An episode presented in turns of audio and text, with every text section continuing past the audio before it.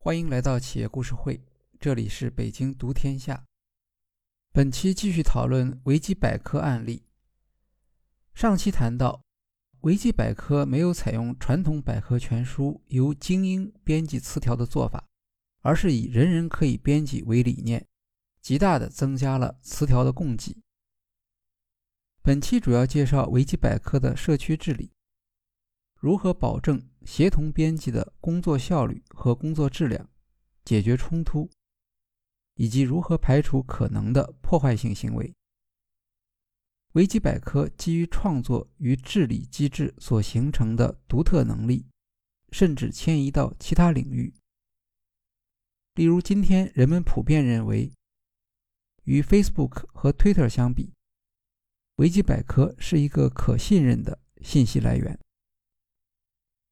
从医学项目组看维基百科的编辑制度，由于竞争对手相继失败，人们开始重新认识维基百科的业余编辑制度。其中，维基项目组编辑制度是保证维基百科词条质量和更新的主体。为了优化资源分配。维基百科很早就建立了专业项目团队，目前有大约八百支项目团队。维基医学项目组成立于2004年，大约有两百名成员，超过一半的成员拥有医学相关专业研究生以上学历。参与项目组的要求是每月至少有一次编辑工作。维基医学项目组在活跃程度上排名前十位。可以说，医学项目组成员基本上拥有医学相关背景，但绝大多数不是知名医师。其中，医学院学生占了相当大的比例。维基医学项目组负责为医学词条制定写作格式，像如何命名词条、如何避免行话、同义词的处理、词条的标准结构。他们的另一项重要工作。是如何寻找和选择高质量的参考文献？这些文献必须是可以验证的。维基医学项目组拥有专门的页面，与项目有关的问题都可以在页面上讨论。首页会公布经项目组同意的编辑目标和完成率，例如特别重要主题的词条要全部达到 B 级以上。二零二零年八月。这一目标只完成了百分之八十三，优秀词条数目达到三百篇的目标则完成了百分之九十九。项目组每月还会设立一个专项协作主题，集中编辑力量来改进相关词条。二零二零年一月，医学项目组的主题是地塞米松，这是一款在新冠治疗中会用到的药物。二零零七年之后。维基医学项目组的工作重点是提高参考文献的质量。他们强调，资源来源应当是可验证的，来自同行评议的、有声誉的出版物。在某些词条上，则进一步要求使用二手资源，比如文献综述或教科书。这些文献能够描述观点或研究得到同行接受的程度。另一个方法是强调对一流学术期刊的引用，比如引用《柳叶刀》《新英格兰医学期刊》和《英国医学期刊》上面发表的文章。在维基医学词条中，引用这三家期刊文章的比例达到百分之五十以上。二零一三年，维基百科医学项目组与加利福尼亚大学旧金山医学院等合作，开设可以获得学分的。维基百科编辑课，医学院四年级学生在教授的指导下，对维基百科的词条进行编辑，学习如何引用研究文献和向公众传播专业知识。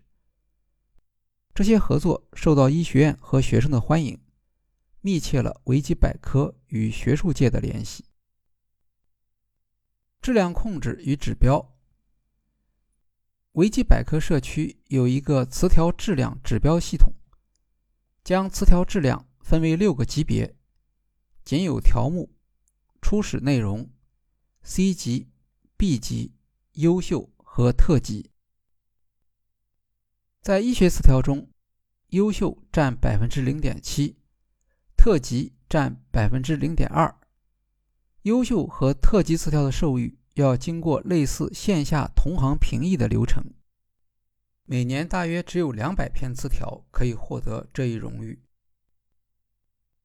医学词条的质量高于维基百科词条的平均水平，百分之八十三的医学词条达到 B 级以上，而维基百科全部词条中只有百分之三十达到这一标准。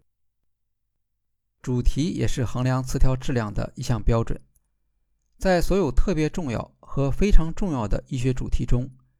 只有百分之一还处于仅有条目阶段，而整个维基百科的平均水平为百分之二十五。根据独立研究报告，维基医学词条所提供的事实陈述准确度和参考文献的质量都比较高。它的主要缺点是可读性差和遗漏。维基医学中的遗漏也许反映了编辑队伍来源仍然不够广泛。缺乏某些研究前沿的领军人物，导致专业知识盲点。这也许可以算是业余编辑制度带来的一部分代价。维基百科的解决方案之一是寻求与其他医学机构合作，来提高词条质量。例如，与 Cochrane 循证医学中心合作核查词条是否准确、更新和基于临床研究证据。Cochrane 循证医学中心甚至招募了一位常驻维基百科的专家，提供咨询建议。2008年，维基百科开始为每一个人类基因自动创建词条，总数达到一万一千条。2013年，维基百科与《细胞》期刊合作，作者在提交基因评论文章时提交两份文件，一份给学报，一份。给维基百科这样的双重出版机制，可以鼓励专家参与维基百科的词条，提供最新的研究动态。二零一七年，维基百科有三万英文医学词条，十六万其他语言医学词条，每天的阅读量为一千万次。有百分之五十以上的医生将维基百科医学词条作为参考信息。而在医学院学生中，这一比例达到百分之九十。维基医学词条的一个特点是，当流行病发生时，查询数量会出现激增。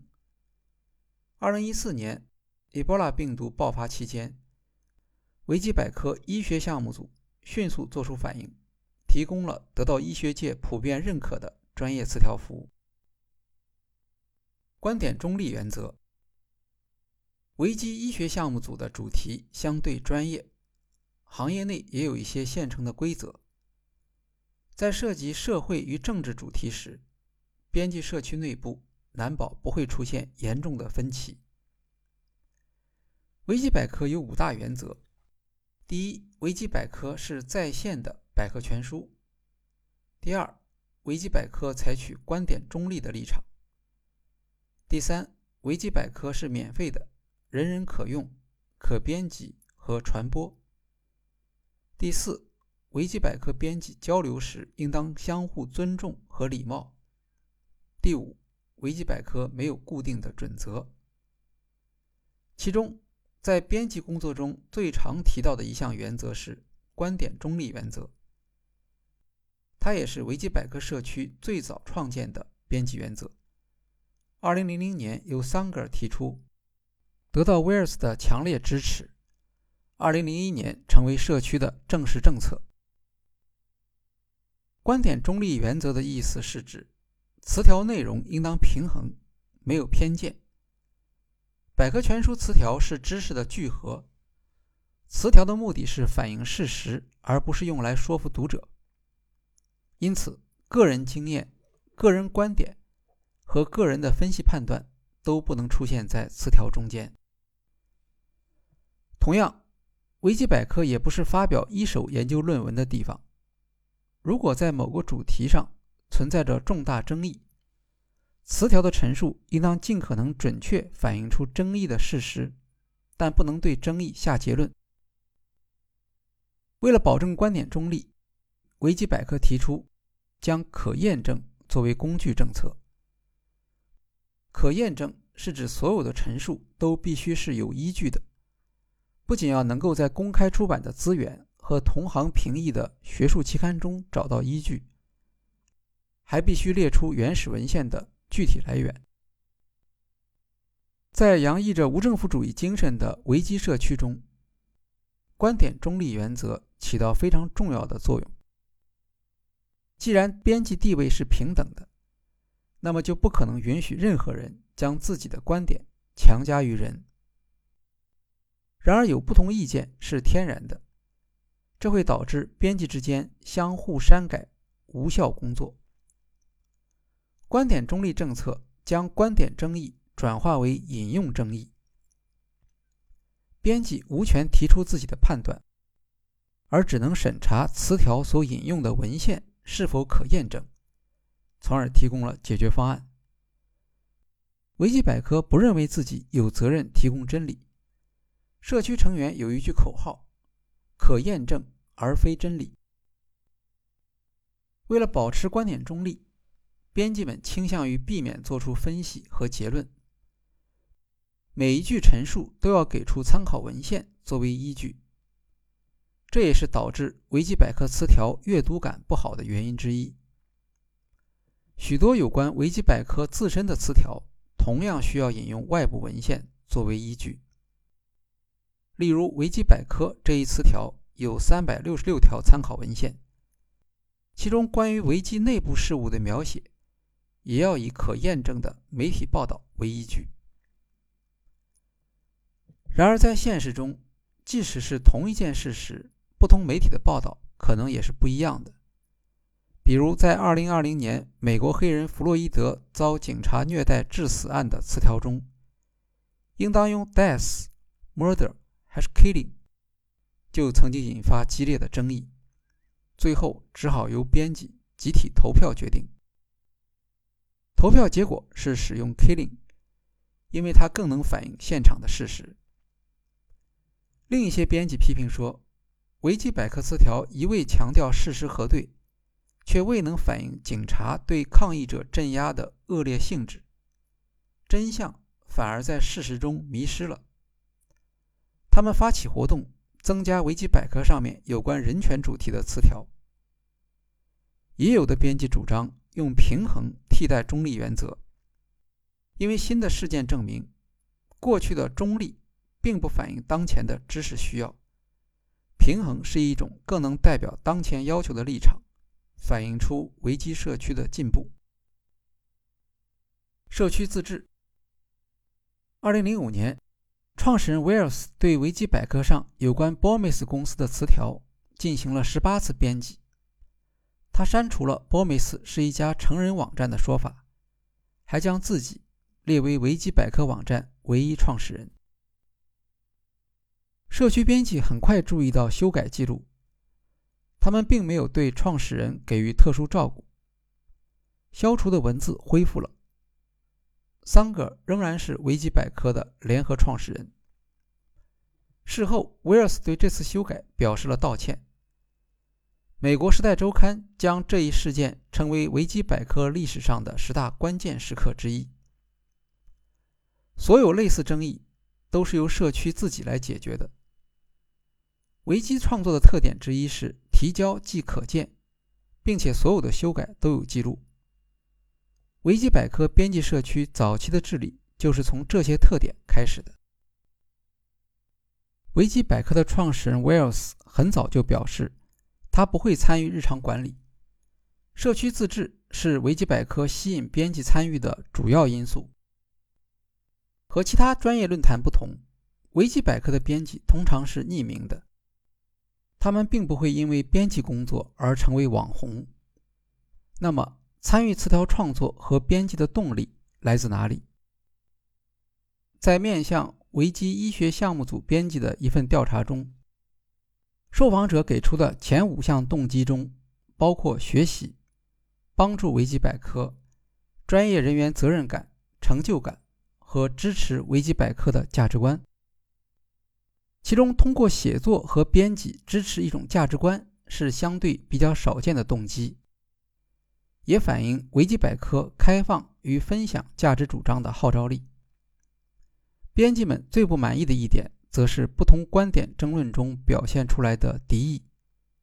在一个匿名的、没有权力等级制度的社区中，参与者很容易无所顾忌，表达负面的情绪或进行人身攻击。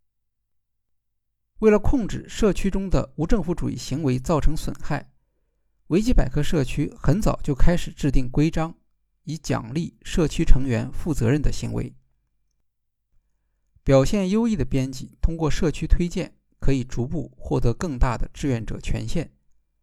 他们可以获得管理员的头衔。据2020年1月的数据，维基百科一共有一千一百一十三名管理员。管理员有权删除不符合社区标准的新词条，阻止捣乱修改，对某篇文章进行保护，阻止某些个人的编辑行为。但他们的权利仅限于编辑方面。如果在编辑之间发生重大争议，由仲裁委员会给出最后的决议。仲裁委员会的功能不是在内容方面，而是对争议行为的仲裁，目的是鼓励社区成员的积极行为。二零一七年，维基百科编辑在内部讨论通告栏达成一致，将英国《每日邮报》。列入基本不可靠消息来源。《每日邮报》是面向英国中产阶级女性的全国性小报，1896年创刊，在英国发行量仅次于日报类冠军《太阳报》，影响力很大。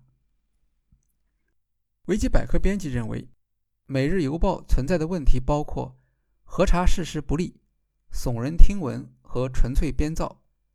今后将不再作为消息来源引用链接。决定生效后，不仅新词条的编辑不能引用《每日邮报》，一万两千条已经链接到该报及其网站的词条也要逐条重审，用其他更加可靠的消息来源替换。这项重大决定由社区直接做出，事先没有经过维基媒体基金会。CEO Catherine Maher 表态支持编辑的决定。他重申，基金会与编辑之间没有干预权利，只是补充说，如果有一天《每日邮报》达到了维基百科的标准，那么完全可以恢复其信息作为引用依据。捣乱与恶意修改，作为一个人人可以编辑的网站。当然会有很多并不受欢迎的行为，比如捣乱行为，还有灌水或恶意修改词条等。在维基百科早期，编辑们曾经担心发生失控的恶意修改行为。假如全国高中生联合起来修改某一个词条，多少编辑也管不过来。解决的方法是技术加志愿者人工检查。今天，如果有人想修改某个词条，首先会遇到数百个机器人的检测，这些都是基于神经网络机器学习原理而开发的，能够自动执行重复性和程序性任务。机器人能够识别和消除看上去不属于某个句子或标题的内容，阻止添加恶意词汇的行为，极大的提高了检查效率。机器人只是第一关，接下来还有专门盯着近期词条改变的巡逻兵编辑，他们来自各个兴趣专业领域，在接到机器人报警后，会前往词条页面查看。一些机器人拥有管理权限，例如删除网页、冻结编辑权限，但机器人遇到事先没有规定的情况时，往往会犯错误。例如删除了本来正确的修改，这时就需要人工干预。维基百科也训练机器识别编辑行为背后的意图。有一款由 Giger 和 Hal Faker 创建的 AI 辅助工具，称为客观修订评估服务。这是一款机器学习 API，它会自动给编辑行为打分。如果你过去连续得低分，那么机器会认为这很可能是一个捣乱账号。如果以往连续记录很好，之后偶尔出现低分，那么机器就会判断为是好意犯错的贡献者。现在维基百科上发生的捣乱编辑，在三十分钟内就可以排除。相对而言，比较难处理的是骚扰和霸凌行为。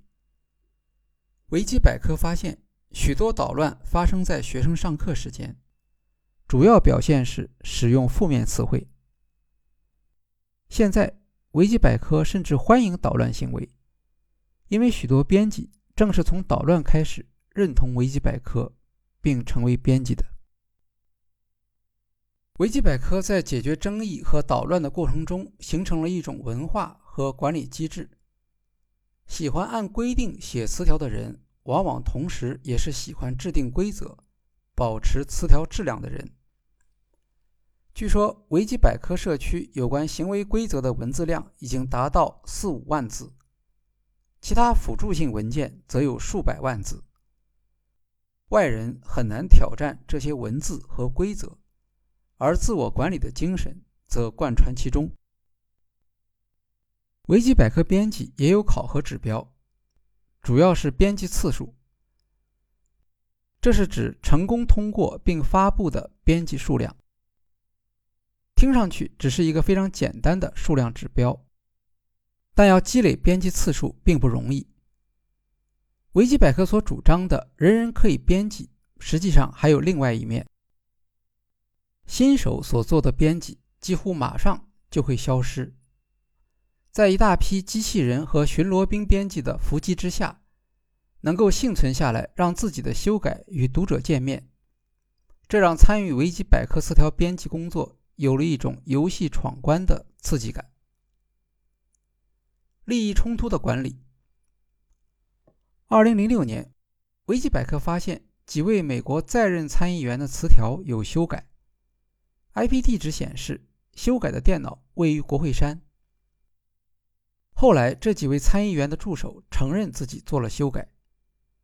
其中一位参议员词条移除的信息是。这位参议员在百分之九十八的时间里投票赞成布什总统。另一位参议员拜登的词条内则删除了对他演讲稿抄袭的指证。由于来自国会的修改非常活跃，维基百科不得不经常终止来自国会 IP 的修改权限。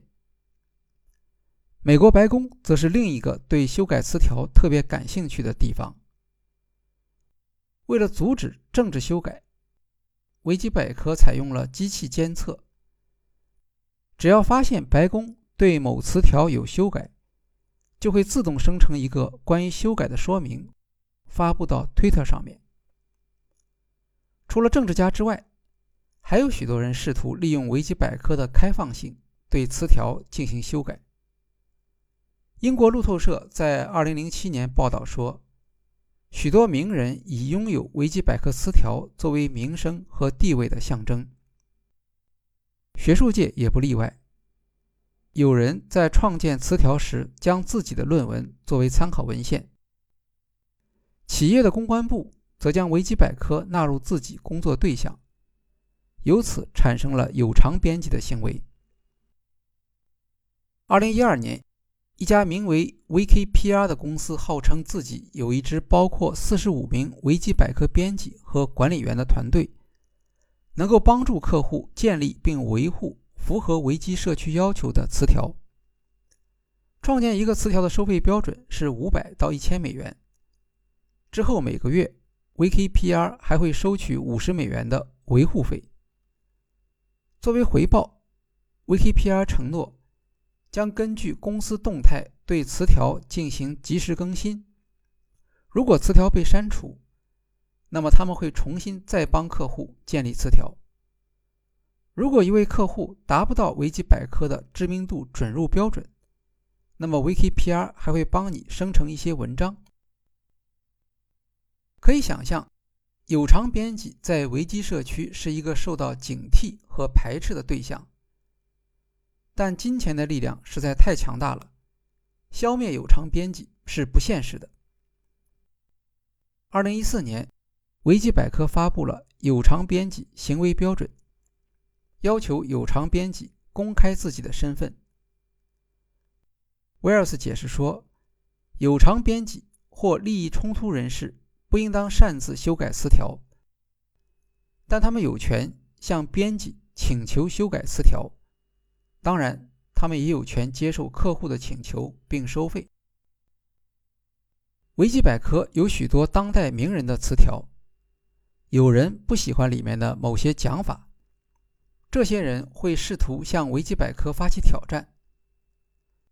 从诉讼记录来看，尽管有一些名誉侵权的案例，但相对于维基百科的覆盖面，它所涉及的法律纠纷几乎可以忽略不计。